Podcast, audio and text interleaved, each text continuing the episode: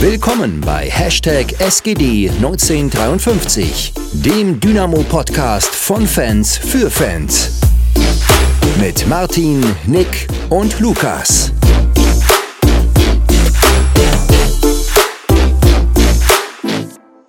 Dann willkommen zu einer Folge, die etwas aus der Reihe tanzt, auch logisch dadurch, dass wir jetzt Winterpause, äh, nicht Winterpause, Länderspielpause haben. da geht ja auch schon die Folge richtig gut los. Ähm, wie immer erstmal die Frage, wie geht's euch? Was habt ihr so gemacht die Woche? Auch alles top. Ich glaube, äh, in, in der aktuellen Zeit ist man ganz froh, wenn man gesund bleibt und hier jetzt sich nicht noch irgendwie Corona einfängt oder irgendwas. Aber an sich, ja, weiß nicht, Studium plätschert so dahin. Ich glaube, zumindest bei Nick vielleicht nicht anders. Weiß nicht, bei dir, Martin, gab es ja, glaube ich, ein paar mehr Änderungen in der letzten Woche. Bin gerade frisch aus Zickau gekommen, war beim Fußball in Zickau. Hat sich gelohnt, aber sonst nichts Dramatisches. Klingt doch aber gut. Aber mit dem Zwickau-Spiel war es sicherlich ein bisschen spannender als bei, bei mir. Ich habe heute und äh, also heute Samstag und äh, morgen Sonntag auch nochmal äh, stundenlange Blog-Seminare. Wundervoll spannend. Mhm. Zum Wochenende. Und, ja, ja, zum Wochenende. Das sind so Einführungsveranstaltungen für wissenschaftliches Arbeiten und so. Äh, je, wirklich nicht so, nicht so cool. Äh, andererseits ist es natürlich auch noch langweiliger, weil kein Fußball kommt. Also das habe ich dieses Wochenende wirklich das erste, oder seit langem mal wieder richtig gemerkt, dass da irgendwie ein bisschen was, bisschen was fehlt. Dass da, obwohl Dynamo ja gerade aktuell nicht so, nicht so cool ist zum Anschauen zumindest, ähm, dass da ein bisschen, bisschen was fehlt, ein bisschen Langeweile. Also na gut, Langeweile nicht, aber das ist schon irgendwas, was nicht, nicht da ist, was vielleicht da sein sollte. Hm. Alles mit den Seminaren fühle ich, bloß sind die bei mir unter der Woche gewesen. Das war ganz angenehm. Am Wochenende sich dann nochmal hinzusetzen. Oh.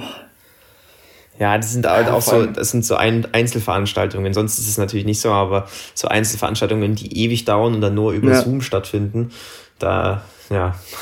Ist die Ablenkung währenddessen so groß? Das ist ja auch wirklich so, so theoretischer Kram, ja, wissenschaftliches Arbeiten. Ah. Wir haben heute zwei Stunden darüber geredet, wie man ähm, zitiert, in, in welchen ganz spezifischen hm. Fällen. Ja, ja, ja gut, da könnte man, das könnte man auch einfach, äh, da, kann, da gucke ich mir das Dokument irgendwann mal an, wenn ich es brauche und fertig. Aber gut. ja, ich, ich hatte dazu einen ganzen Kurs im ersten Semester, also. Ja. Der Wahnsinn. Ähm, Aber grundsätzlich äh, war dann wahrscheinlich auch mein Tag heute besser als deiner.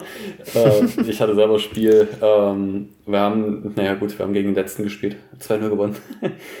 ähm, ja, das war schön anstrengend. Also jetzt mit dem Regen und Nebel die letzten Tage hier auch äh, in der Nähe von Leipzig, das war, war der Rasen schon auch ordentlich durch. Ähm, schön tief.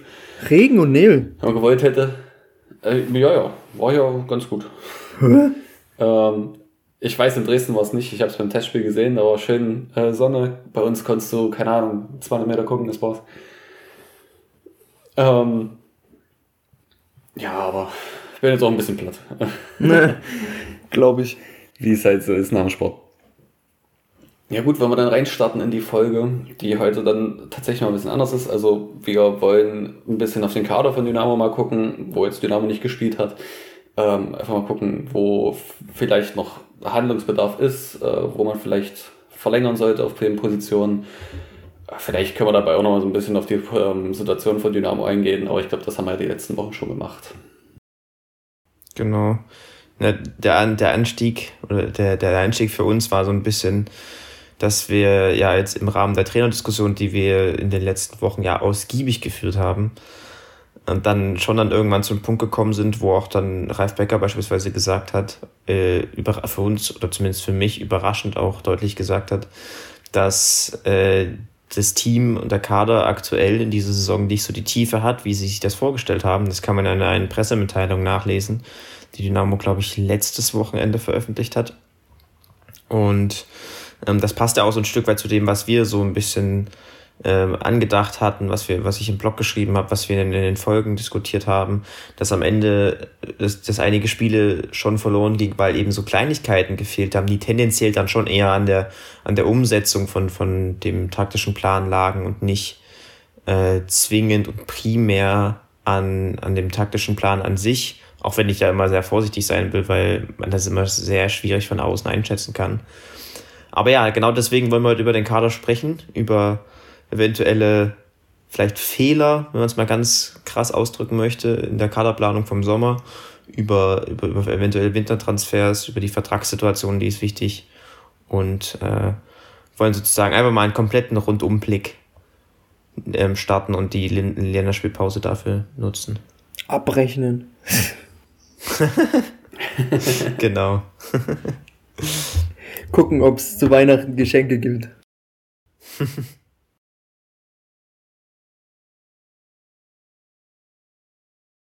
Wenn ich jetzt hier so auf unsere Notizen gucke, ähm, ich weiß nicht, ob jemand von euch das, äh, die Zitate aus der Pressemitteilung vielleicht nochmal vorlesen möchte. Ähm, Sollen wir gleich ja, ich kann nicht. Dann fängt nur einer einfach an. ja, ist jetzt die Frage, wollen wir gleich beide oder wollen wir das einzeln?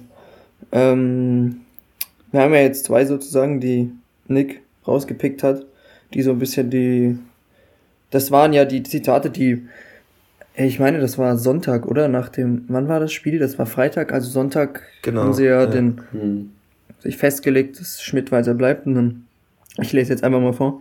Unsere Analyse hat auch ergeben, dass wir vielleicht nicht die Tiefe im Kader haben, wie wir sie uns vorgestellt haben. Das ist ja das, was Nick gerade eben gesagt hat. Und dann noch, äh, jeder Spieler ist gefordert, sich weiter zu entwickeln und dem neuen Niveau anzupassen.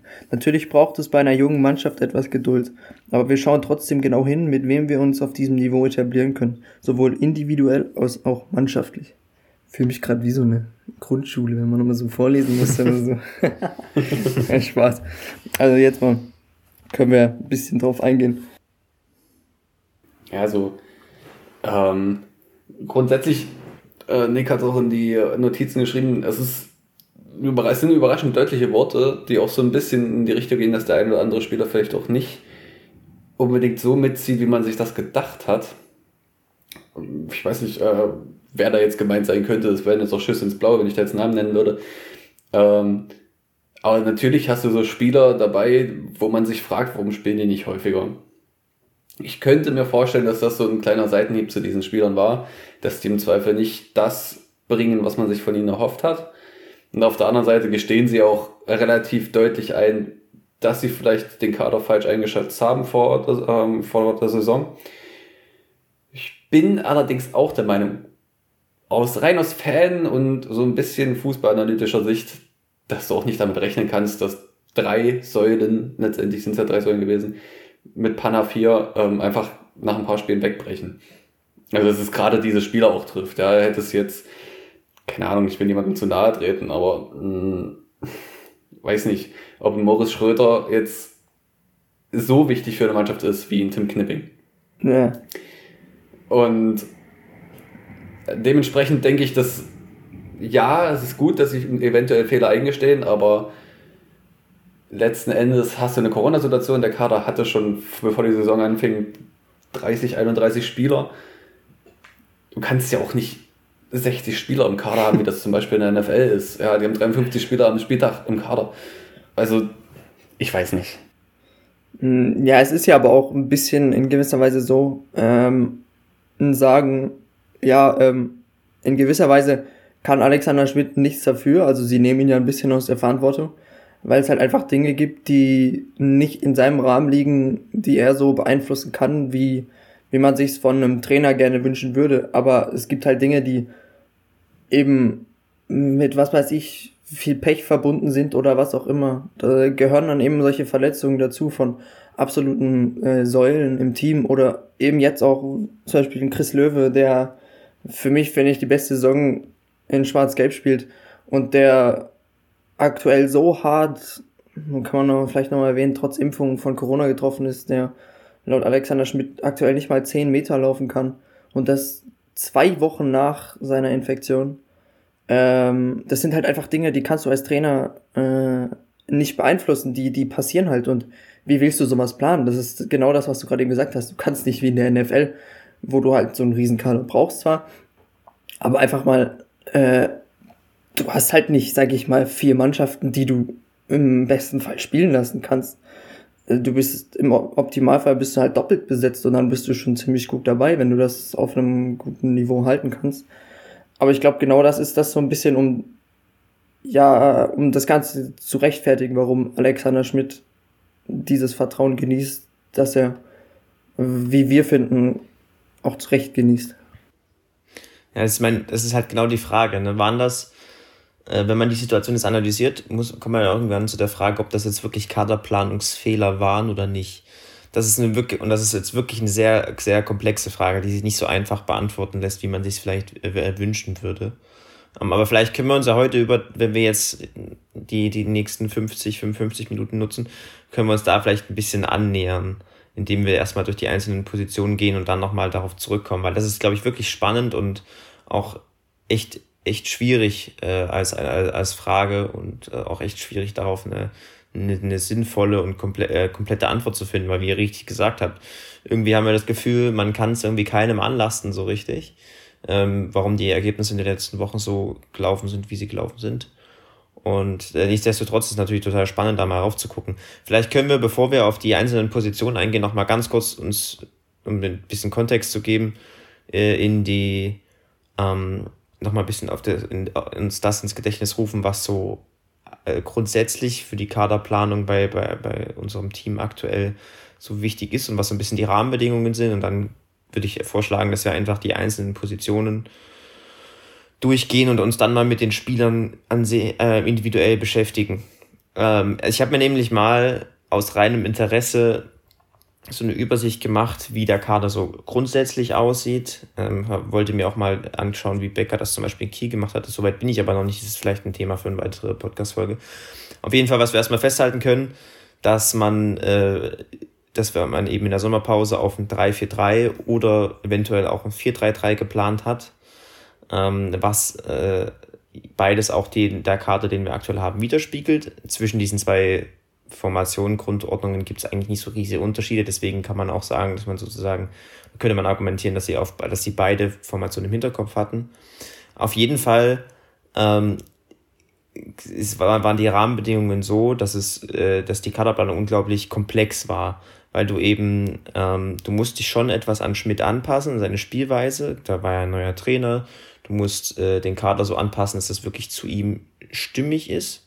Andererseits musst du natürlich aber auch die Balance finden und sagen, dass du, ähm, da ja der Trainer meistens der ist, der als erstes fliegt, äh, äh, trotzdem auf das Langfristige schauen musst in der Vereinsentwicklung und dass, du, dass man bei der Kaderplanung in einem Verein eigentlich auch übergreifend einer Vereinsstrategie folgen sollte und, wie, und sich nicht zu sehr auf den Trainer allein verlassen sollte. Ähm, dann musst du natürlich auch unglaublich viele Einflüsse, Determinanten beachten, wie Erfahrung, Marktwert etc. Auch der Charakter, den, den betont äh, Becker ja immer, der ist unglaublich entscheidend. Und ähm, so hat man dann einen Kader zusammengestellt, wo wir eigentlich am Anfang gesagt haben, der ziemlich ordentlich aussah. Ähm, was ich auf jeden Fall so als Rahmenbedingungen von schon rausgefunden ha rausgefunden zu ähm, haben, glaube, sagt man das so? Keine Ahnung. Ähm, ist das, Sehr gut. Ist, ist das, ist das ähm, Becker, die also schon eine gewisse Mischung haben will in seinem Kader, dass man eben ein paar Säulenspieler hat, die Liga erfahren sind, die, von denen man weiß, dass sie wirklich überzeugen können und dann noch möglichst viele entwicklungsfähige Spieler dazu äh, nehmen möchte in seinen Kader. Ne, die einige, die wirklich neu in der Liga sind. Andererseits können auch Säulenspieler entwicklungsfähig sein, aber meistens hat man dann diese Zweiteilung zwischen den erfahrenen, ähm, sehr stabilen Jungs und einigen äh, oder, oder der, sagen wir mal der Mehrheit, die dann wirklich sehr entwicklungsfähig ist. Und das kann man ja auch hier bei unserem Kader sehen. Ich habe eine Übersicht gemacht, wo man ungefähr sieht, dass ich würde mal so schätzen, ähm, 50 Prozent der Spieler entwicklungsfähig sind und 50 Prozent eher erfahren. So kann man das natürlich immer verschieden einordnen, aber so würde ich das tendenziell sagen. Und ähm, damit entspricht es, glaube ich, schon rein von der sportlichen Struktur her dem, was sich Becker vorgestellt, also vorstellt grundsätzlich von seinem Kaderplanungskonzept und gerade auch was er sich vorstellt, was für die Dyna äh, für die Vereinsentwicklung von Dynamo. Ähm, aber da das, da das Sportliche ja nicht allein, alleinig wichtig ist bei der Kaderplanung, muss man eben auch so Finanzen, den Markt und tausende andere Dinge im Kopf haben, die da auch mal mit reinspielen. Deswegen würde ich, um, bevor wir jetzt in die Position reinstarten, grundsätzlich eben festhalten, dass wir uns das Sportliche anschauen, ähm, weil wir in, den, in die anderen Aspekte wie die Finanzen, den Markt keinen Einblick haben.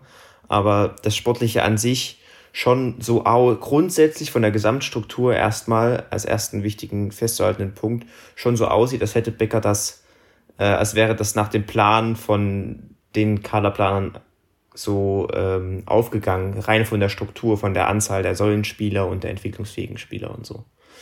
Ähm, das ist, denke ich, ein ganz interessanter Punkt, auf den wir vielleicht in, der, in, der, in, der, in einer zukünftigeren Folge nochmal eingehen können, wenn ich das, wenn ich, wenn ich oder wir uns nochmal damit beschäftigen, wie Becker sich insgesamt ähm, rein strategisch an die Kaderplanung ransetzt. Auf jeden Fall haben wir das vor der Saison gesehen, dass da eine ganz bestimmte Struktur dahinter steckt ähm, mit Säulenspielern und entwicklungsfähigen Spielern, was ich sehr interessant finde, zum einen. Ähm, und auf Grundlage dessen würde ich jetzt vorschlagen, dass wir die Positionen durchgehen wollen, oder? Ja, ich würde ich würd vielleicht auch trotzdem nur kurz erwähnen, dass auch, du hast ja gerade schön zusammengefasst, aber trotzdem sind wir hier ja nur zwei aktuell Studierende und einer gerade ins Berufsleben gestartete, die hier, äh, ich sag mal, doch relativ äh, subjektiv, was also zumindest unsere Meinung angeht. Also wir sind da ja, Nick ist vielleicht noch, gerade auch was du studierst und so, äh, der größte Profi, aber ich glaube, an sich sollte man das alles nicht zu hoch hängen, sondern ähm, ich glaube, es wird einfach eine, äh, wie sagt man, äh, eine Analyse so, so wie wir es denken. Und ich glaube, da gibt's Profis, die da, äh, ja, die wissen, wo man, wo das einzuordnen ist. Und am Montag kann man quasi wieder aus der Zeitung lesen, was wir gesagt haben. Ein kleiner Spaß. Aber ja, wir können sehr gerne auch ähm, durch die Position durchgehen. Ich weiß nicht, wo ihr anfangen wollt. Ich würde sehr gern vorne anfangen tatsächlich, auch wenn es andersrum aufgeschrieben ist weil mir zwei Dinge auffallen in deiner Grafik, ähm, Nick, die du uns hier ähm, so schön angeboten hast. Vielleicht, können, vielleicht hast du die äh, schon irgendwo mal gepostet. Ähm, wenn nicht, dann mach's mal noch. Zum einen fällt mir nämlich auf, du hast einen Spieler in der Grafik nicht drin, der dann hinten zwar steht, aber ich finde es bezeichnend für seine Leistung und das ist Heinz Mörschel. Ah, stimmt, ich wollte, irgendjemand fehlt. Ja. Hast recht, ja. ja und stimmt. das ist, auch wenn ich mir nochmal das Testspiel jetzt am Freitag in Erinnerung rufe, ist gar nicht so abwegig, dass man ihn vergisst. Auch wenn er jetzt das letzte Mal nur ein Tor geschossen hat und auch immer mal ganz gut ist und ich weiß, ich kriege vielleicht auch Feuer hinterher von der Twitter-Community. Hm. Aber er ist halt ein Spieler für einen anderen Spielstil. Deswegen kann ich verstehen, dass man ihn vielleicht in dieser Legende vergisst. Ähm, das andere ist, unsere links vorne Position hat Nick äh, aufgeschrieben, Borello und Flachodimos. Und um noch vielleicht auch mal den, den Bogen zu den Verletzungen zu schlagen, das ist in einem System mit zwei Spitzen, das du spielen willst und dann äh, da ferner dahinter, beziehungsweise auf so einer halben Zehnerposition in der Raute, ähm, ist das scheiße, wenn du einfach links vorne keinen mehr hast, weil dann musst du ja alles umstellen. Dann hast du Spieler, die du irgendwie dahinstellen musst, die gar nicht für diese äh, Position im Zweifel geplant sind, auch wenn das jetzt alles von uns natürlich wieder angenommen wird. Aber das ist schon auch bezeichnend für das, was vielleicht auch in den letzten Wochen ein bisschen schief gelaufen ist. Ja, das ist grundsätzlich auf jeden Fall erstmal so, wenn man sich die Gesamtstruktur anguckt, dann hast du alle Positionen mindestens doppelt besetzt und wie gesagt, mit Säulenspielern und entwicklungsfähigen Spielern ähm, gut äh, pari-pari, gut ähm, gemixt.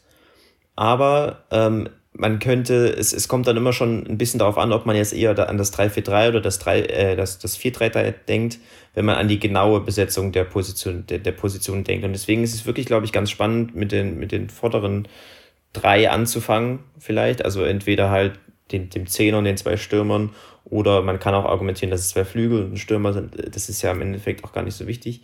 Da haben wir auf jeden Fall einige. Aber ähm, es ist, also ich kann ja vielleicht mal aufzählen, wir haben da, da Ferner, Sohm, Hosiner, Merschel würde ich jetzt noch dazu zählen und ähm, dann Flachodimos, Königsdörfer, Borello und Diavusi, die all dort vorne einsetzbar sind.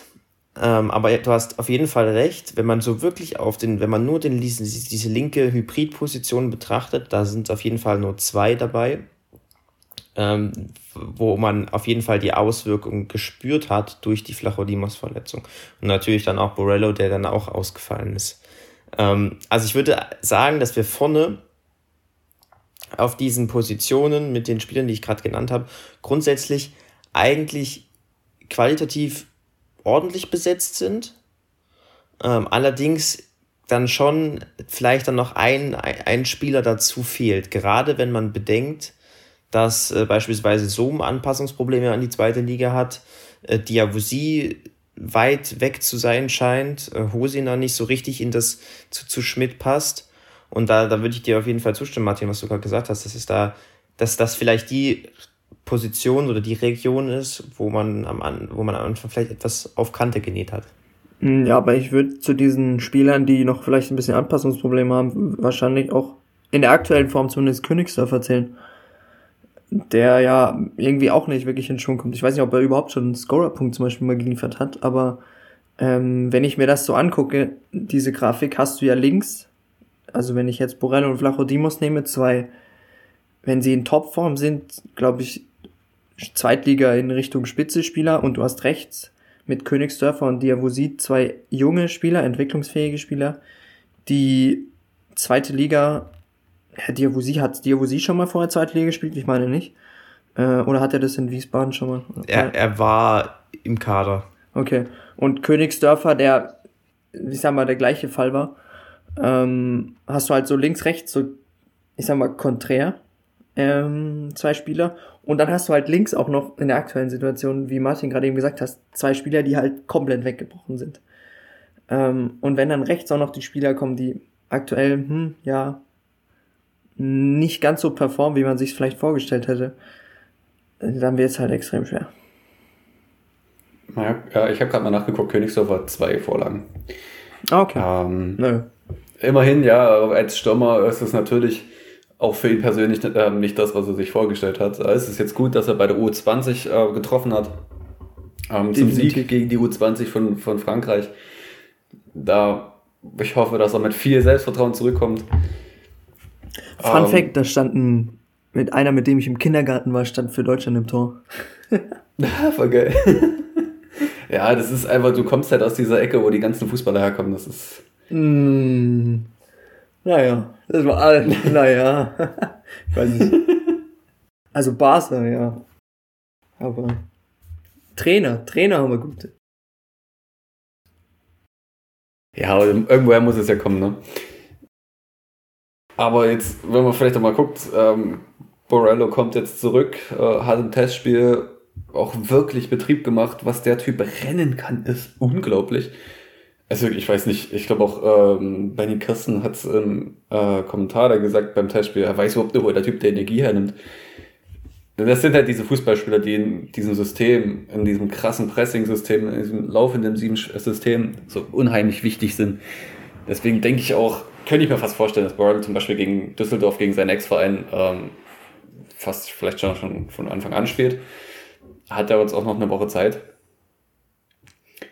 Und dann könnte es im Zweifel, um den Bogen zur Königsdorfer zurückzubekommen, auch für ihn wieder einfacher werden, weil Borello ja dann auch mindestens zwei Spieler bindet, was letztendlich für Daferner und Königsdorfer Räume bieten wird. Zwangsläufig. Herr Borello erinnert mich so ein bisschen rein optisch an Shakiri. Also das ist auch so ein, Shakiri. so kleiner und so ein bisschen bulliger. Shakiri ist vielleicht ein bisschen noch mal krasser, aber ja, so vom, vom Typ her, finde ich, hat er mhm. Ähnlichkeiten. Auf jeden Fall mal von, von der Intensität des Spiels, auf jeden Fall. Ja. Also damit passt er auch perfekt in dieses Schmidt-Ding rein. Ähm, deswegen, ich, ich glaube, das sieht man wirklich ganz klar, dass man dann eben, als man im Sommer nach einer qualitativ nochmal sehr, sehr hochwertigen Option für vorne gesucht hat, dass man eben genau ihn da auch ähm, die, die, ihm diese Schmidt-Parameter, wenn man sie so nennen kann, so ähm, vorgelegt hat und genau eben wirklich so jemanden gesucht hat, der im, Pressing stark ist und dann selber auch äh, mit dem Ball am Fuß äh, kreativ sein kann. Und das finde ich, also da, da, wenn ich das mir so angucke, dann haben wir da eigentlich grundsätzlich schon ordentlich, also eine ordentliche Ausgewogenheit von den Profilen dort vorne drin. Ne? Wir haben da Ferner und Soben, die meines Erachtens nach so ähnliche Spielertypen sind, die äh, jetzt vielleicht technisch nicht die besten, aber trotzdem relativ physisch ähm, und trotzdem irgendwie so eine gewisse Hybrid, ein gewisses Hybrid Ding in, an sich haben. Also ich sehe sie jetzt auch nicht als klassische Stürmer, aber das hast du so. Das passt ganz gut in diese zurückgezogene Stürmer- oder Zehnerrolle oder so, wie man das nennen will. Dann hast du halt mit Borello und, äh, ähm, und Königsdörfer zwei, die schon gerne den Ball am Fuß haben und dribbeln und so kreativ sein können. Und auf der anderen Seite Flachodemos und Diavosi zwei, eben die, die mehr auf die Gut, Flachodimos möchte, möchte den äh, Ball auch eher am Fuß, aber auch beide, die sehr gut die Tiefe attackieren können. Deswegen, ich finde, von den Profilen passt es dort vorne eigentlich. Aber wie ich vorhin schon gesagt habe, ähm, gerade wenn man bedenkt, dass äh, Königsdörfer neu in, in, der, in, in der Liga ist, Diavosi dann auch nicht wirklich als Zweitligaspieler bezeichnet werden konnte vorher und dann auch noch mit Leute wie Som und Hosiner da eher eine untergeordnete Rolle spielen, dass, dass das schon sehr riskant war von jetzt im, im Rückblick gesehen und das dann natürlich gnadenlos aufgezeigt wurde, weil man eben dann mit äh, die, die Verletzungen von Borello und Flachodimos kassiert hat. Deswegen würde ich vielleicht, wenn wir jetzt mal ähm, nicht auf die Vergangenheit, sondern auf die Zukunft schauen, äh, würde ich sagen, dass, dass dort dann auch der, der, der größte Nachholbedarf besteht, sowohl was die, was die kurze Perspekt kurzfristige Perspektive als auch die langfristige Perspektive angeht. Kurzfristig, um Flachodimos zu ersetzen um vielleicht auch mit dieser sehr knappen Rechnung nochmal ein bisschen, äh, die, diese ein bisschen zu kompensieren. Und langfristig natürlich auch, weil man, weil die Verträge von, von Zoom auslaufen, von Hosina und von Diavosi. Und das alle drei Spieler sind, für die man vielleicht, also die man vielleicht auch damit mit diesem zweiten Zitat, was wir vorhin vorgelesen haben, ähm, gemeint haben könnte. Das sind halt Spieler, die, wo, wo man wirklich nochmal genau die nächsten Monate beobachten muss, um sie wirklich, ob sie wirklich zwei, in der zweiten Liga äh, so wichtig werden können für Dynamo. Wo ich mir halt dann in der Winterpause zum Beispiel vorstellen kann, dass man vielleicht einen Diabusi verleiht, sollte man darauf wirklich nochmal nachlegen. Ja, aber Und dafür musst du einen Vertrag verlängern. Eben, ich wollte gerade sagen. Wenn du für ein halbes Jahr verleihst? Ja, aber. Stimmt, ja, nur noch bis Ende, ja. Eben, genau. Äh, könnte ich mir tatsächlich trotzdem vorstellen, mit Diabusi noch jung ist. Ist halt die Frage, ne? Ob man sozusagen, ich nenne es mal krass gesagt, Risiko geht und so einen Vertrag verlängert äh, und den dann ausleiht, ob man das halt sieht. Ich meine, in welches Spiel war das, wo er es gezeigt hat, wo er eingewechselt wurde und da fand ich ihn echt klasse. Ähm, aber es ist halt die Frage, das ob man das. Bremen-Spiel gewesen sein. Da war es halt so, dass wir, also auf jeden Fall war das so, dass wir da halt uns gut zurückziehen konnten und, und kontern wollten. Und dafür ist halt dann Diavosi ein, ein sehr guter Spielertyp von seinem Profil her, weil er da eben seine Geschwindigkeit ausspielen kann. Ja, es war das Bremen-Spiel. Hast recht. Ja. ja. ja. Es ist wirklich, wirklich spannend. Ähm, ich, ich könnte mir zum Beispiel, wenn wir auf den, auf den Sommer nochmal zurückschauen, guck, äh, könnte ich mir vorstellen, dass man eben dort nicht nochmal jemanden qualitativ hochwertiger für die, vordere, für die vorderen Positionen geholt hat, weil Diawusi ja immer noch Vertrag hat. Und man hat ja letztes Mal, also schon, schon, die Diskussion geht da schon etwas länger, dass man überlegt, ob er wirklich noch, also ob er da wirklich seinen Impact geben kann auf dem Platz weil er ja auch in der letzten Saison jetzt nicht wirklich eine Riesenrolle gespielt hat. Aber er hat eben Vertrag und wenn der, wenn, dann, dann kommt es ja auf die ganze, auch auf ganz andere Aspekte an. Ich weiß nicht, wie viel er verdient, ich weiß nicht, äh, inwiefern da auch Angebote da waren und ich könnte mir zum Beispiel vorstellen, dass da eben der Markt so schwierig war, dass man mit ihm, dass man eben nicht diese Kapazitäten frei machen konnte, um dann nochmal vielleicht einen Spieler zu finden, der etwas besser eingebunden werden kann oder so. Und man darf auch nicht vergessen, er ist halt auch erst 23, ne? Also es ist jetzt nicht schon einer, der sich über Jahre bewiesen hat. Also es kann sein, dass da immer noch, das ist jetzt, ich sag mal, absolutes äh, Wunschszenario, aber dass er sich trotzdem noch entwickelt zu, zu was weiß ich wem. Also das darf man vielleicht auch immer noch nicht, äh, muss man vielleicht immer noch im Hinterkopf halten. Ich würde vielleicht, wenn wir über die Stimme reden, noch einen was ergänzen.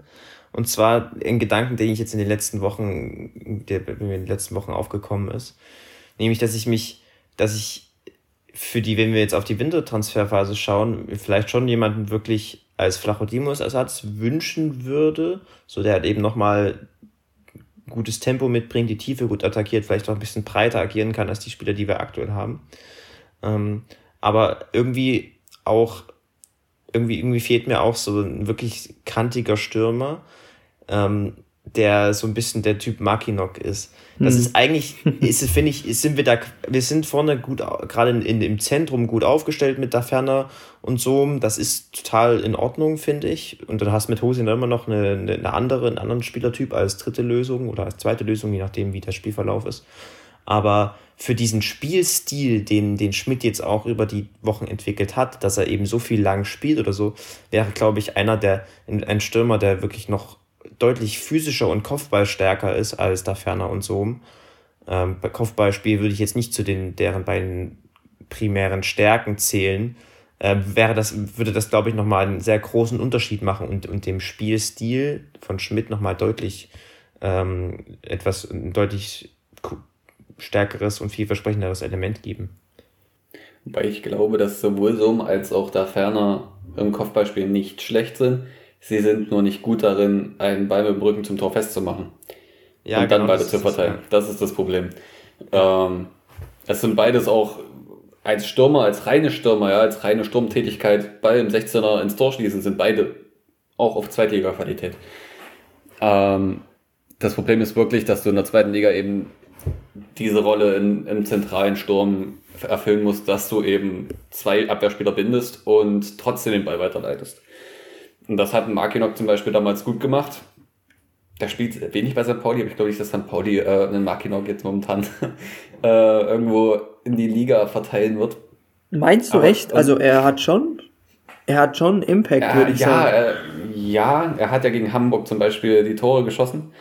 Aber er spielt nicht viel. Einfach weil Burgstaller eben auf seiner Position spielt. Ich kann mir aber nicht vorstellen, dass die den im Winter an einen Liga-Konkurrenten abgeben. Das sage ich ja, das, das werden die nicht tun. Ähm, grundsätzlich ist es so, dass ich mir auch so einen Spieler nochmal wünschen würde.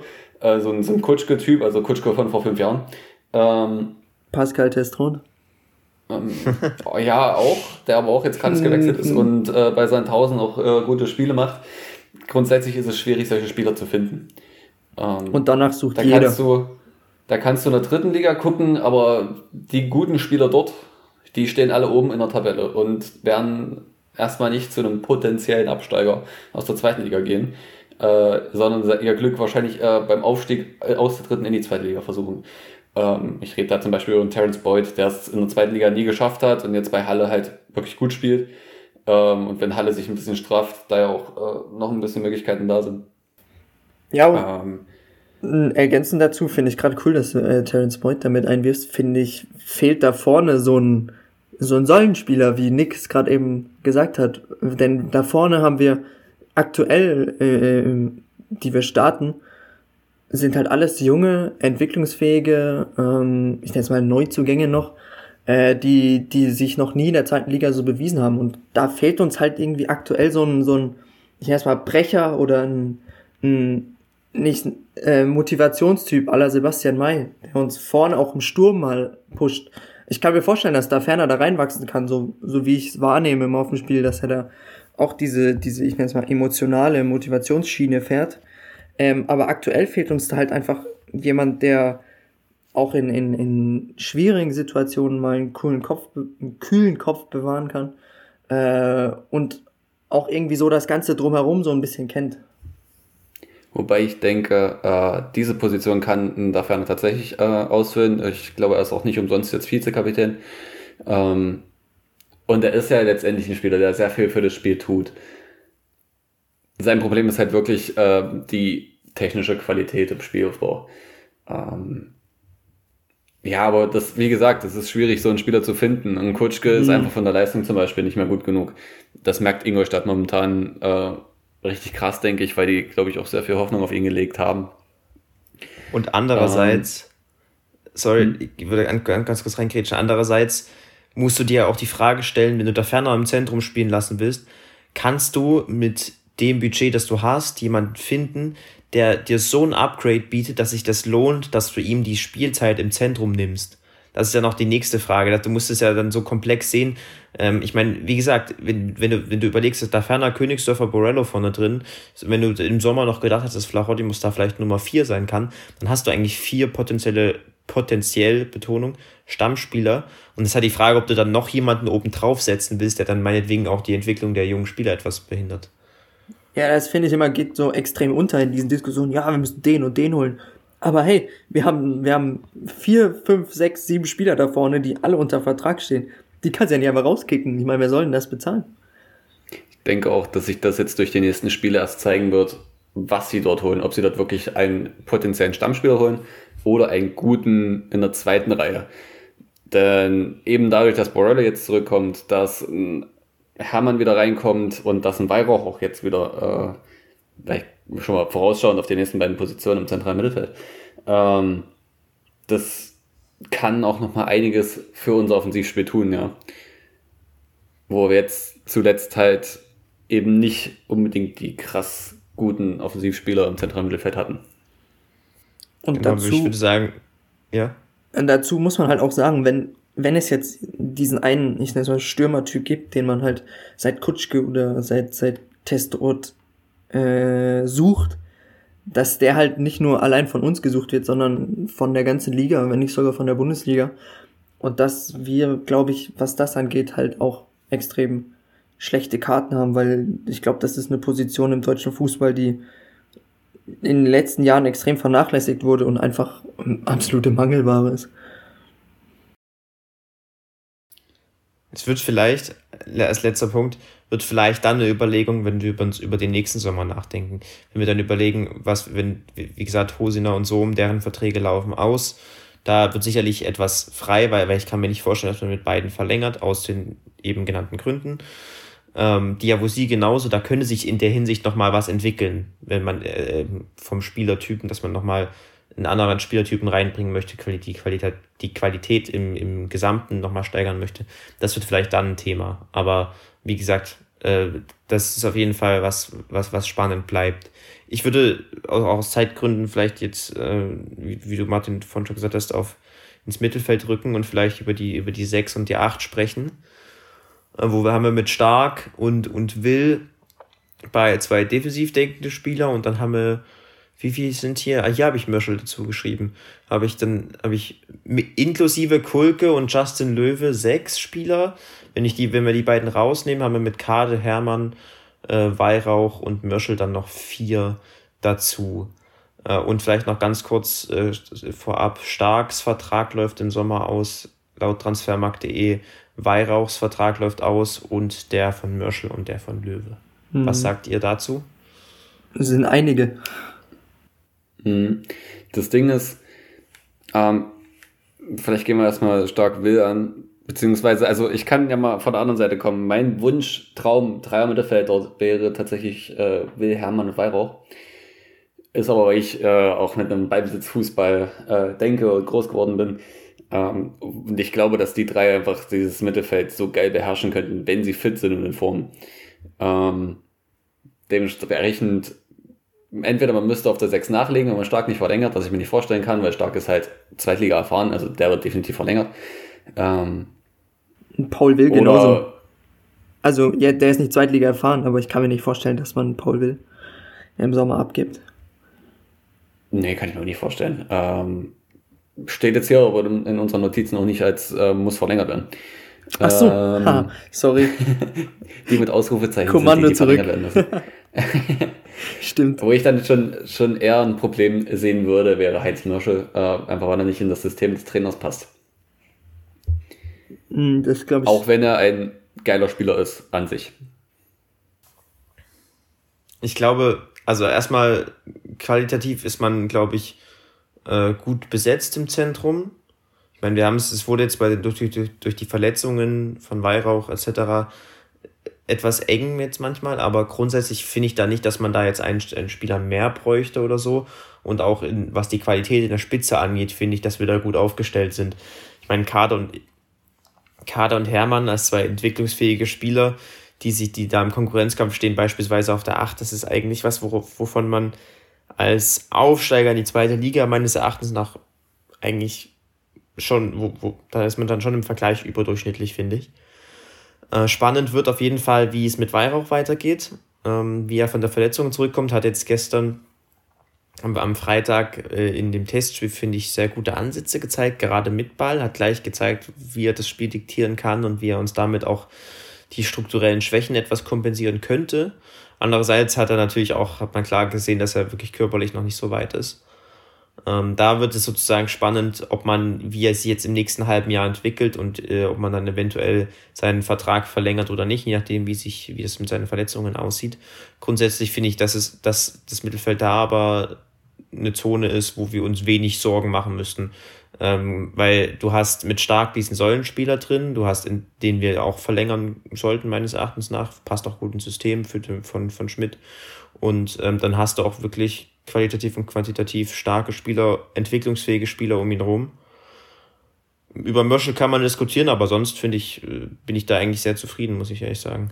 Das Problem, was ich halt bei Weihrauch irgendwie sehe, ist das mit den Verletzungen ich denke immer, Peidrich Weihrauch ist immer noch, was weiß ich, 24, 23, aber nee, der junge Mann ist schon, klingt jetzt so, oh, der ist schon ultra alt, nein, aber er ist schon 27 äh, und war jetzt fast ein Jahr draußen bei uns, war davor auch schon zu Bielefelder Zeiten, weiß nicht, was hatte, was, was hat er denn sich da Kreuzband gerissen oder irgendwie so? Ähm, Gefühl hat er sich alles schon mal gerissen. Also, wenn ich Fußballspieler wäre, wäre ich Patrick Weihrauch. Ähm, alle, alle fünf Monate mal eine neue Verletzung. Das ist halt, glaube ich, sowas, das. Ich meine, er ist ein extrem guter Spieler für uns, ähm, als er zu uns kam auch. Und kurz vor seiner Verletzung hatte er halt auch absolutes Hoch. Ich weiß nicht, wie viele Tore und Vorlagen er da in der kurzen Zeit geliefert hat, aber es waren ein paar. Ähm, ich meine, wenn er, wenn er fit ist und äh, auf das, an das Level wieder anknüpfen kann, äh, vor seiner Verletzung, dann ähm, sehe ich nicht, warum man nicht mit ihm verlängern sollte. Ist halt die Frage, ob man da diese Verletzungen, also was ähm, vielleicht auch ein bisschen als, als Negativpunkt mit einplant. Oder einplant. Ja, das musst du einfach dann schauen, wie sich, die, wie sich das Halbjahr entwickelt. Wenn er jetzt das halbe Jahr durchspielt und gut wirklich starke Ansätze zeigt, dann genau. kann ich mal eine Verlängerung vorstellen. Aber klar, Verletzungsgefahr musst du immer mit einbeziehen in solche Fragen. Und da kann, wenn das jetzt so weitergehen würde, hypothetisch, dann kann ich auch mal gut vorstellen, dass man den, den, den Vertrag dann auslaufen lässt. Ich meine, es gibt halt einfach so Spieler, die anfällig sind für jeden Mist. Ich zähle mich halt leider dazu, also ich mache zwar keinen Fußball mehr, genau aus dem Grund. Ähm, aber im Leichtathletik wird's nicht besser. Wollen wir aus Zeitgründen zu den Außenverteidigern weitergehen? Können wir machen. Hier sehe ich nämlich von vier Außenverteidigern Schröter eingerechnet. Ähm, Drei mit Ausrufezeichen. Gut, äh, Guram Giobelice ist ausgeliehen. Ähm, aber Löwe und Becker, deren Verträge laufen halt aus.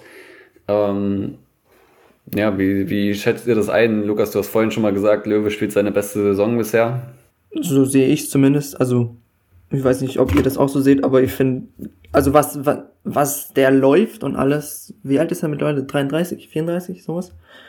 Ähm, in dem Alter finde ich Weltklasse und auch, also ich kann jetzt nicht sagen, dass er irgendwie grobe Fehler macht oder irgend sowas, spielt dann der Viererkette ähm, trotz seines Alters und vielleicht seines, seines Tempo-Nachteils, alles finde ich extrem intelligent und abgeklärt.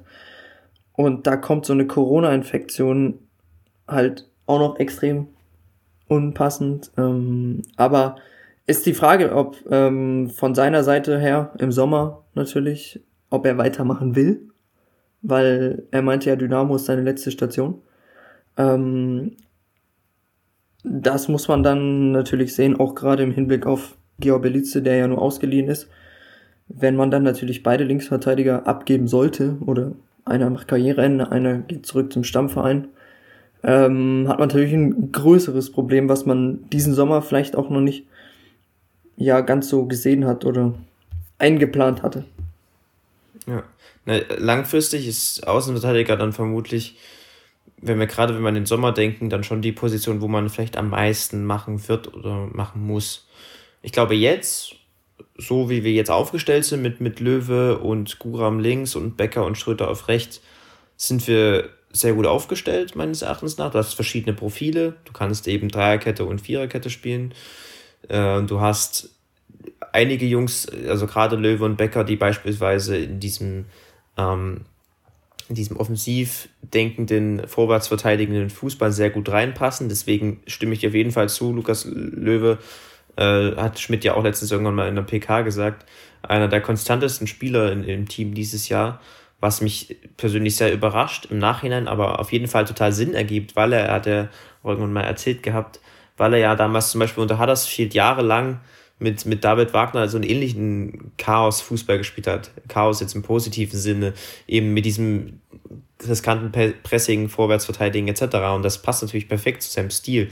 Vielleicht in Klammern auch, vielleicht in Klammern äh, auch deutlich, deutlich besser als das, was wir beispielsweise unter Fiel gespielt haben.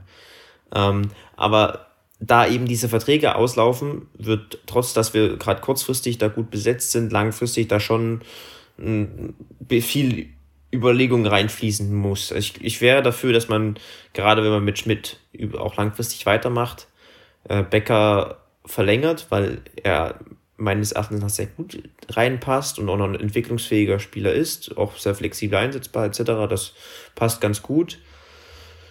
Ähm, auf links wird es dann halt entscheiden, wie du richtig gesagt hast, was, was Löwe macht, äh, wie, wir, wie zufrieden wir mit Geobelizis sind. Da haben wir halt noch so wenig Einblick, dass es von außen schwierig ist. Ich halte ihn für vielversprechend, aber müssen wir einfach mal gucken, wie sich jetzt die nächsten Wochen und Monate entwickeln.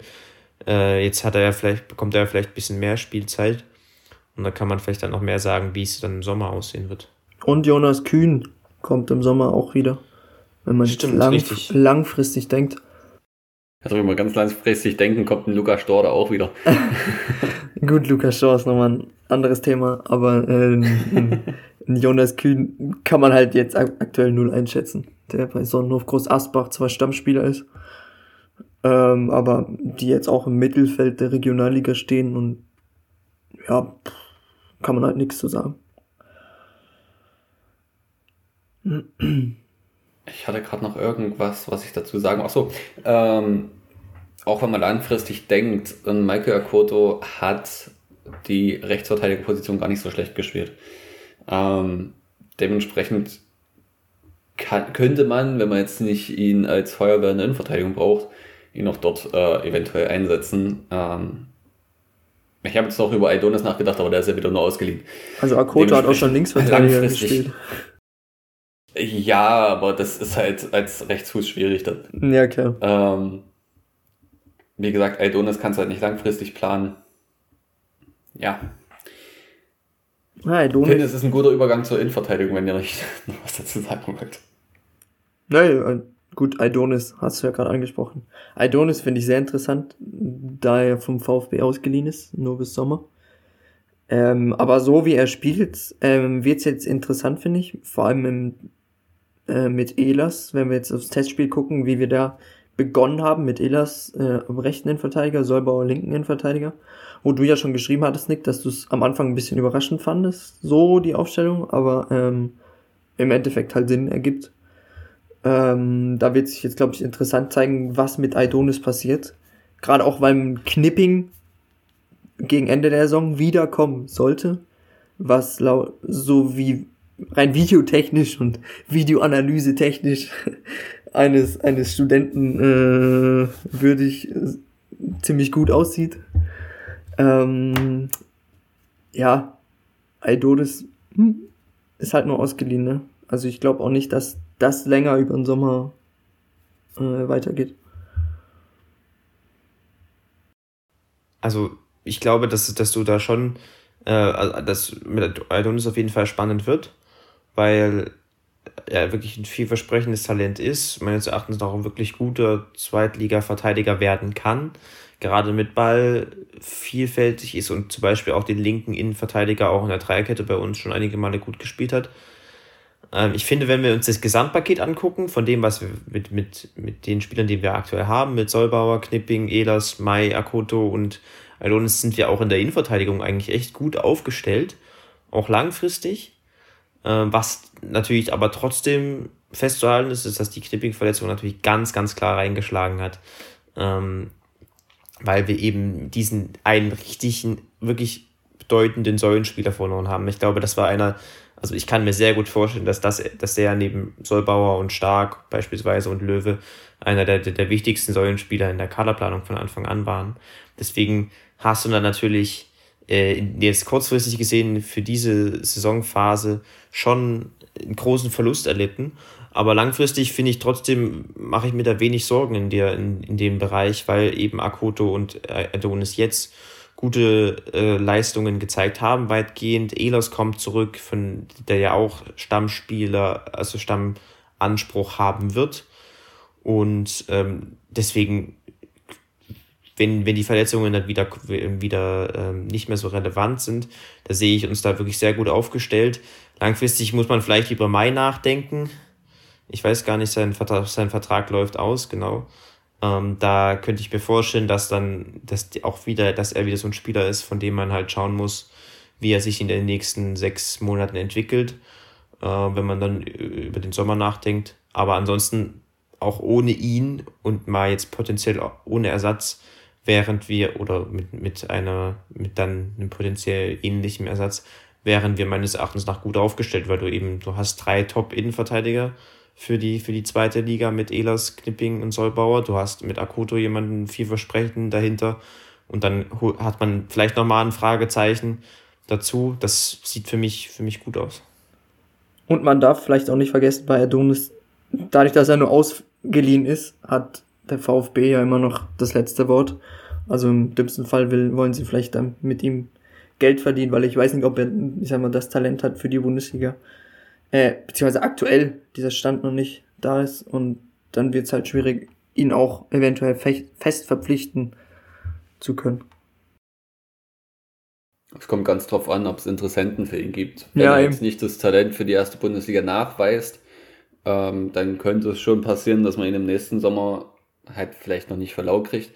Aber für halt einen etwas geringeren Preis, das wäre wahrscheinlich erst was für Ende der Transferperiode, wenn sich da äh, weiter oben in den Tabellen, sage ich jetzt mal, ähm, noch nichts ergeben hat. Hängt sicher auch davon ab, wie lange sein Vertrag noch beim VfB läuft. Weiß ich gar nicht. Ja, richtig. Bis 23, ja, das ist dann, sage ich mal, die absolute Top-Situation. Für Dynamo. Das wäre, glaube wär, glaub ich, so ein Spieler, wo Becker dann beispielsweise schon gern mal, weiß nicht, 200.000, 300.000 mhm. im Sommer hinlegen würde. Das würde ich auch für sinnvoll erhalten, äh, sinnvoll halten, weil wie gesagt, ich, ich glaube, dass bei ihm ist viel Potenzial nach oben, ähm, dass da ist viel möglich. Und gerade da, wenn er, wenn er jetzt unseren Verein schon kennt und sich dann die Situation so, so entwickeln würde, äh, wäre das passend. Und Aber ob es so ist, natürlich. Ich könnte mir genauso vorstellen, dass beispielsweise Teams in dem Kaliber wie Düsseldorf oder so dann im Sommer an, anfragen ja. und ihn dann zumindest als dritten oder vierten Innenverteidiger mitnehmen. Ist halt dann auch persönlich die Frage, ob man das will. Und es ist die Frage, wie unsere Innenverteidigung zu dem Zeitpunkt dann aussieht. sind viele Fragen. Grundsätzlich könnte ich mir jetzt, ja, grundsätzlich könnte ich mir jetzt im Winter tatsächlich vorstellen, dass man vielleicht noch ein Backup holt irgendwo. Ähm, einfach daraus, weil eben zum Beispiel ein Akkord momentan in Verteidigung spielen muss. Aber das wäre dann auch nur eine kurzfristige Lösung, glaube ich. Richtig. Ich glaube, lang, langfristig, wie gesagt, sind wir da gut aufgestellt. Und ich hätte auch, ich, ich verstehe das, ich würde das vielleicht so als Priorität Nummer zwei oder drei sehen für den Winter. Ähm, Priorität 1 oder Priorität 1 oder schrägstrich und 2 während, äh, während der Sturm. Ähm, mhm. Und wenn man da jemanden findet, der meinetwegen Halbjahresleihe oder so, was in der Richtung, der uns wirklich auch nochmal qualitativ verstärkt, dann ja, verstehe ich das. Aber ich hätte auch keine Bauchschmerzen damit, muss ich sagen, wenn man ohne in die, äh, in die Rückrunde geht, wenn Elas wieder zurückkommt und so. Ja, so eine, so eine, ich nenne es mal Bundesliga nicht geschafft. Die Saisonleihe wäre schon nicht schlecht. Wäre wär cool, sag ich mal so. Hm. Egal auf welcher Position jetzt, aber da sind wir, glaube ich, die falschen Experten. Da glühen schon die Köpfe im, im in der Geschäftsstelle. Wie viel steht denn der äh, Schlotterbeck-Bruder bei Freiburg? Gar nicht.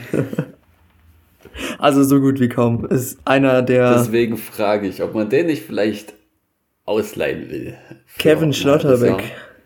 Richtig. Mark, Marktwert 6,5 Millionen. Nein, er spielt tatsächlich kaum, also vier Einsätze bisher. Ähm, ist auch einer, der, der sich nach Verein umschaut, beziehungsweise umschauen darf aktuell. Ja, dann könnte ich mir aber eher vorstellen, dass das auch dann wieder so eine, so eine Darmstadt oder so Aktion wird. HSV, Obwohl die ja schon oder- den haben. Bremen oder irgendwie Oder- sowas. Oder noch Mhm. höher, ja, genau. Weiß ich aber nicht. Die haben gute Verteidiger. Oder eine. Kräuter Also, Fürth-Leihe. Hm, das könnte man Da, machen. das klingt gut, ja, ja, das stimmt. Also ich, Wollen, wollen wir noch? Ja? so cool wie es klingt, ne? Aber ich meine, wir haben mittlerweile ja guten Draht zu Freiburg. Ja, richtig, also ähm, Herr Becker, färben uns doch mal die Fühler aus. Ähm, Würde ich nehmen. Ähm, wollen wir noch kurz über die Torhüter sprechen? Eigentlich ist es ja klar. Ähm, letztendlich müssen alle Verträge verlängert werden, so von Broll, Mitrioschkin, Wiegers als auch äh, Maul. Laufen alle aus, ne? Richtig, aber letztendlich sollte klar sein, dass man, wie Nick es auch in die Notizen geschrieben hat, alle verlängern sollte. Also ich Ja. kann mir vorstellen, dass es bei Kevin Ball schon der ein oder andere angeklopft hat. Kann ich mir sehr gut vorstellen. Ähm, Glaube ich fast nicht. Meinst du nicht? Also Ja. ganz ehrlich, er ist für mich mit einer der besten Torhüter, die es aktuell in der zweiten Liga gibt.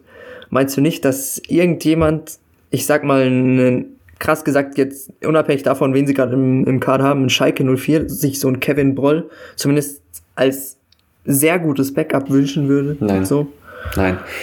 Broll geht auch nicht als Backup dorthin, wenn er bei Dynamo Nein, das, das meine ich auch nicht. Ich, Ich meine nur, dass ein Verein angefragt hat, dass da Einfragen, Ja. Anfragen einflattern werden. Ordentlich. ich, ich gehe jetzt von, von Anfragen aus, die realistisch sind und das sind für mich so, keine Ahnung, Kiel zum Beispiel. und ja. Broll geht nicht, also Kevin Broll geht nicht nach Kiel, wenn er bei Dynamo spielen kann. Das kann ich mir nicht vorstellen, außer wir steigen ab, was ich nicht hoffe. Und selbst Und dann denke- bin ich mir unsicher, ob er dann weggehen würde. Weil Ja, gut, aber jetzt kommt, also er ist jetzt äh, im besten Fußballeralter, äh, 25, 26. 26, ja. Ähm, und wenn du da nochmal in die dritte Liga musst, ist eklig. Dementsprechend, da könnte ich mir das vorstellen. Ähm, Torhüter sind eh immer nochmal spezieller. Also, Aber ich bin da auch eher bei Martin, muss ich sagen.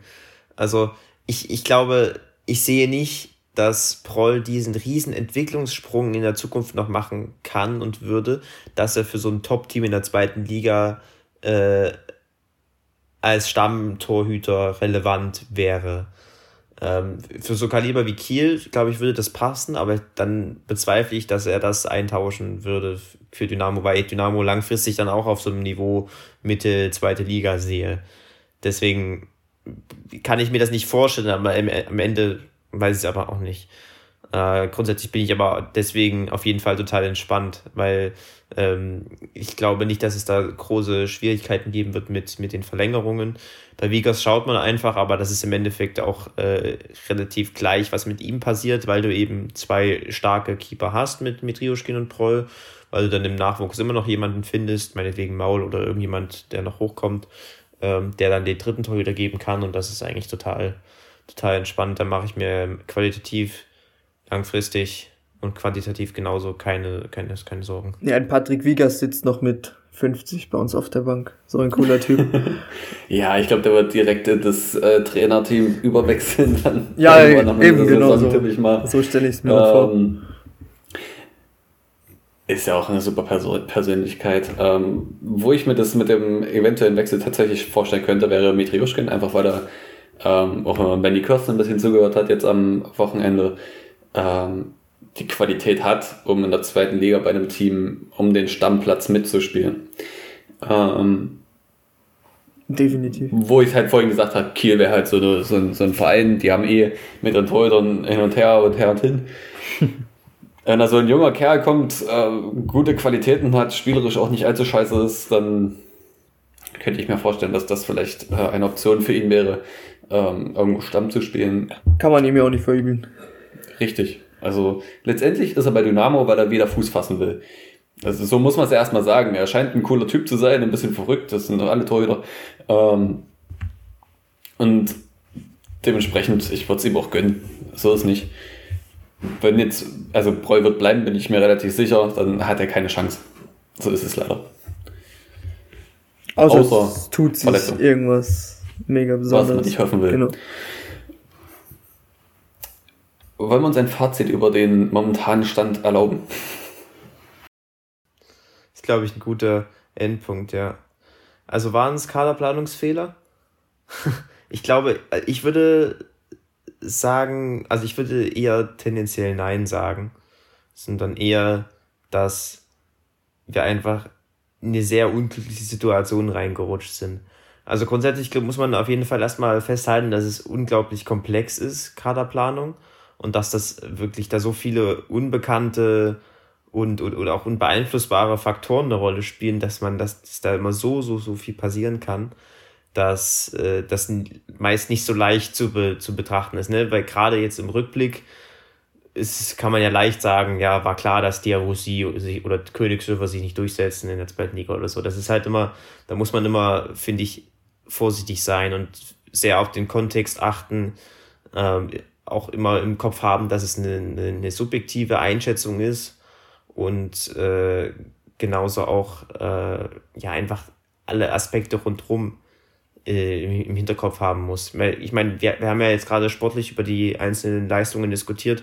Man muss sich zum Beispiel auch die Frage stellen, ob man sich noch mehr überhaupt hätte leisten können im Sommer. Ich meine, wir haben ja keinen Einblick in die Finanzen, sondern das spielt ja bei, bei Kaderplanung etc. auch eine, eine sehr große Rolle.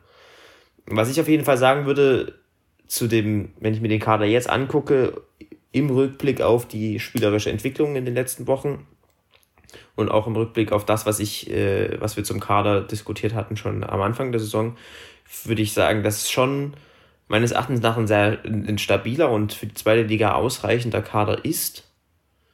Ähm, und ich genauso, also trotzdem auch die mit dieser Einschätzung mitgehe, äh, die in dieser, in den, bei den zwei Zitaten, die wir am Anfang genannt haben, äh, mitgehen würde. Also ich, ich glaube, ich habe genauso einige Spieler höher eingeschätzt am ähm, zu, zu Saisonbeginn und äh, vielleicht auch deren Entwicklungsanpassungszeit an die zweite Liga etwas unterschätzt. Aber dass sowas nicht, dass solche Entwicklungen nicht linear verlaufen und so ist auch einfach total normal. Deswegen tendiere ich dann schon dazu, dass man vielleicht etwas auf Kante genäht hat, gerade ganz vorn und äh, vielleicht etwas riskant war, gerade wenn man darüber nachdenkt, dass Schmidts Spielstil schon auch eine gewisse Abhängigkeit mitbringt von Einzeldetails, von Kleinigkeiten, von Nuancen im, im Defensivspiel oder im Offensivspiel. Ähm, aber trotzdem auch unglaublich viel Pech dazu kam, dass eben die Verletzungen von gerade einem Schlüsselspieler wie, wie Knipping, ähm, einem Säulenspieler wie Becker sagen würde, oder ähm, aber auch wie von Flachodimos, der sehr gut ins Schmidt-System passt, eben einen sehr, sehr großen Impact hatten und ich glaube, dass wenn, wenn, wenn das alles nicht zusammengekommen wäre, wir schon in einer, in einer deutlich stabileren Lage gewesen wären. Deswegen, für mich waren es keine großen Kaderplanungsfehler oder wie man immer man das bezeichnen möchte, ähm, aber schon vielleicht kleine Details, die es am Ende ausgemacht haben.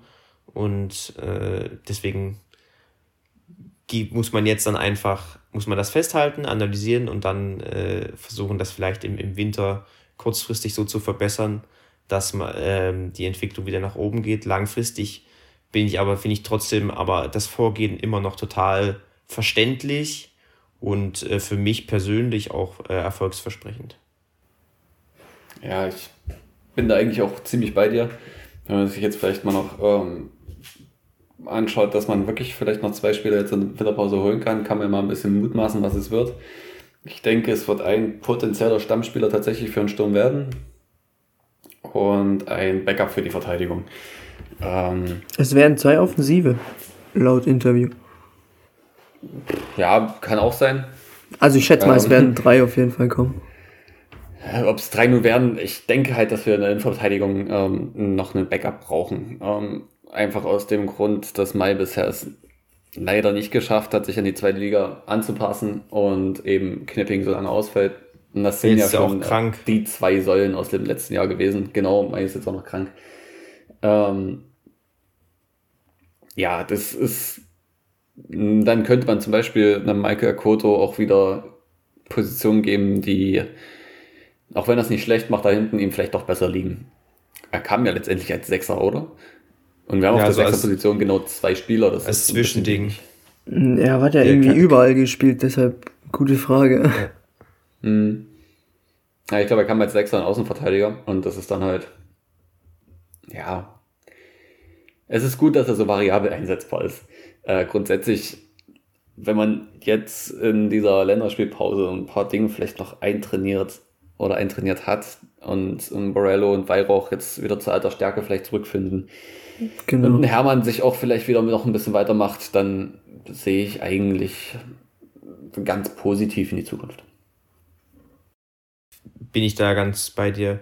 Äh, am Ende, wie, wie viele Transfers am Ende zustande kommen, hängt auch dann von den Finanzen, vom Markt ab, etc. Das sind tendenziell vielleicht schon zwei oder drei. Ähm, in der Offensive könnte ich, sehe ich halt, wie, um das vorhin, vorhin nochmal zusammenzufassen, auf jeden Fall Priorität Nummer eins, dass wir dort einen Spieler bekommen, der Tiefe mitbringt, der, der Tempo mitbringt, der aber auch äh, mit dem Ball am Fuß was kann. Also wie du richtig gesagt hast, schon ein, vielleicht ein Stammspieler-Kandidat, der eben kurzfristig hilft, aber auch langfristig diese dann, wenn wir an, an Diabosie etc. denken, dann ähm, auch bleiben könnte in der Theorie. Dann holt man vielleicht noch einen, vielleicht einen etwas kantigeren Stürmer, könnte ich mir vorstellen, wenn es die Möglichkeit ergibt. Und dann Priorität Nummer zwei oder drei, je nachdem, wäre dann vielleicht auch ein Innenverteidiger, wenn sich das ergibt. Aber auch da äh, wäre das, hätte ich, wie gesagt, auch keine Bauchschmerzen, wenn wir, wenn wir so weitermachen. Ähm, das ist, wird dann, das, das ist, denke ich, so, was man dann in der Winterpause angeht. Und dann, dann bin ich ganz zuversichtlich, dass, das, äh, dass die Entwicklung dann äh, nicht so, der, der Trend nicht so weitergeht, wie wir jetzt in den letzten Wochen erlebt haben. Und wenn wir dann darüber hinaus denken, müssen wir einfach, gibt es schon einige Spieler, wo wir auch wirklich die Zweitliga-Tauglichkeit äh, nochmal näher betrachten müssen. Mörschel, Sohm, Hosina, Diavusi beispielsweise. Auch wenn das eigentlich für alle gilt und das jetzt nur so, äh, wie, wie die, die ich die Namen jetzt nur, die Namen jetzt nur so rausgepickt habe, weil das eben gerade von der aktuellen Leistung, wenn man, weil das aus der aus dem Rückblick der aktuellen und der und der, der Leistungen der vergangenen Wochen entsteht. Ähm, da muss man dann einfach individuell schauen, wie sich entwickelt und wo man vielleicht nochmal qualitativ nachbessern muss. Trotzdem finde ich, dass wir gerade langfristig eine sehr vielversprechende Basis haben mit einer guten Mischung aus Säulenspielern, aus entwicklungsfähigen Spielern, aus äh, Akteuren, die, die, die, die etwas erfahrener sind, aus Akteuren, die noch sehr, noch sehr jung sind. Und äh, da, damit sehe ich uns gerade langfristig auf einem, eigentlich dann auf einem sehr, sehr guten Weg. Tatsächlich, wenn du es jetzt gerade nochmal ansprichst, mit dem, wo man gucken muss, ob die Zweitliga-Tauglichkeit da ist, muss man vielleicht auch zugrunde legen, ob sie ins System passen. Ich denke nicht, dass zum Beispiel ein Heinz Mörschel definitiv Zweitliga-tauglich ist, nur nicht in unser System passt. Und dementsprechend, wenn man ihn anders einbinden würde, eben ihm seine Körperlichkeit, die er tatsächlich auch hat, und eben seine Dribbelstärke ein bisschen mehr in den Vorderpunkt bringt, beziehungsweise ihm so eine Position gibt, wo er das machen kann, dann denke ich fast, dass er einem Team, das darauf ausgelegt ist, auch weiterhelfen kann. Ja, das ist absolut richtig. Also das, du musst es ja immer im Kontext sehen von dem, von den Gegebenheiten jetzt in dem Verein. Wenn du sagst, du wirst mit, du wirst als Verein dich auf eine, auf diese langfristige Strategie mit Schmidt einlassen. Du willst auch da über Schmidt hinaus eventuell eher so einen Pressing-Fokus als Ballbesitzfokus setzen dann äh, muss man, dann, dann spielt das natürlich in die Bewertungen mit rein. Und ich bin ja auch immer ein Freund davon zu sagen, dass es keine schlechten Spieler gibt, sondern eigentlich du die immer nur gut einbinden musst, damit, da, damit, die, damit das zum Erfolg führen kann. Und da spielt dann beispielsweise bei Möschel das dann sicherlich eine große Rolle. Genauso wie bei, bei, bei Mai. Ähm, ich glaube zum Beispiel, wenn Mai bei Sandhausen spielen würde mit Alois Schwarz und die, die, und, und die sich dann mit im 4-4-2 hinten einigeln, ähm, dann würde er da auch in der zweiten Liga ordentlich performen, meines Erachtens nach. Da würde er zumindest zum beispielsweise nicht so die Tempodefizite aufgezeigt bekommen wie bei einer hohen letzten Linie wie bei uns.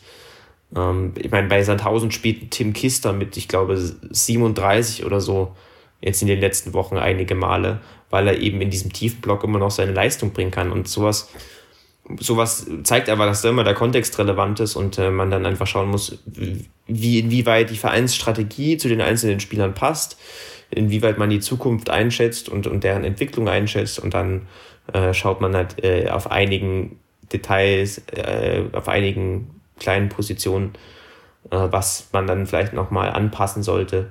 Aber wie gesagt, nochmal im Großen und Ganzen trotzdem äh, total guter Weg, meines Erachtens nach. Ich sehe nur gerade, weil ich gerade mal auf Twitter unterwegs war, dass sich ähm, beim HFC Justin Eilers mal wieder verletzt hat. Ähm, äh, also, das ist eine Meldung, wenn er sich nicht verletzt hat. Wirklich so. Äh, also da ähm, von der Seite auch mal gute Besserung an, an Eile. Es kann doch echt alles nicht wahr sein. Ich sage ja, das ist so ein. Wäre ich Fußballer, wäre ich Justin Eilers oder eben Patrick Weihrauch oder irgendwie so. da sagen also wir vielleicht dann noch im gleichen Atemzug gute Besserung an Chris Löwe und. Genau. Ja, definitiv. Gut, ansonsten hören wir uns dann nächste Woche nach dem Fortuna-Spiel wieder, denke ich. Mal schauen, ob ich es zeitlich schaffe. Äh, es ist gerade mal alles ein bisschen eng bei mir geschnürt. Ähm, und auf jeden Fall allen Zuhörern nochmal eine oder wieder eine schöne Woche gewünscht. Ähm, macht's gut.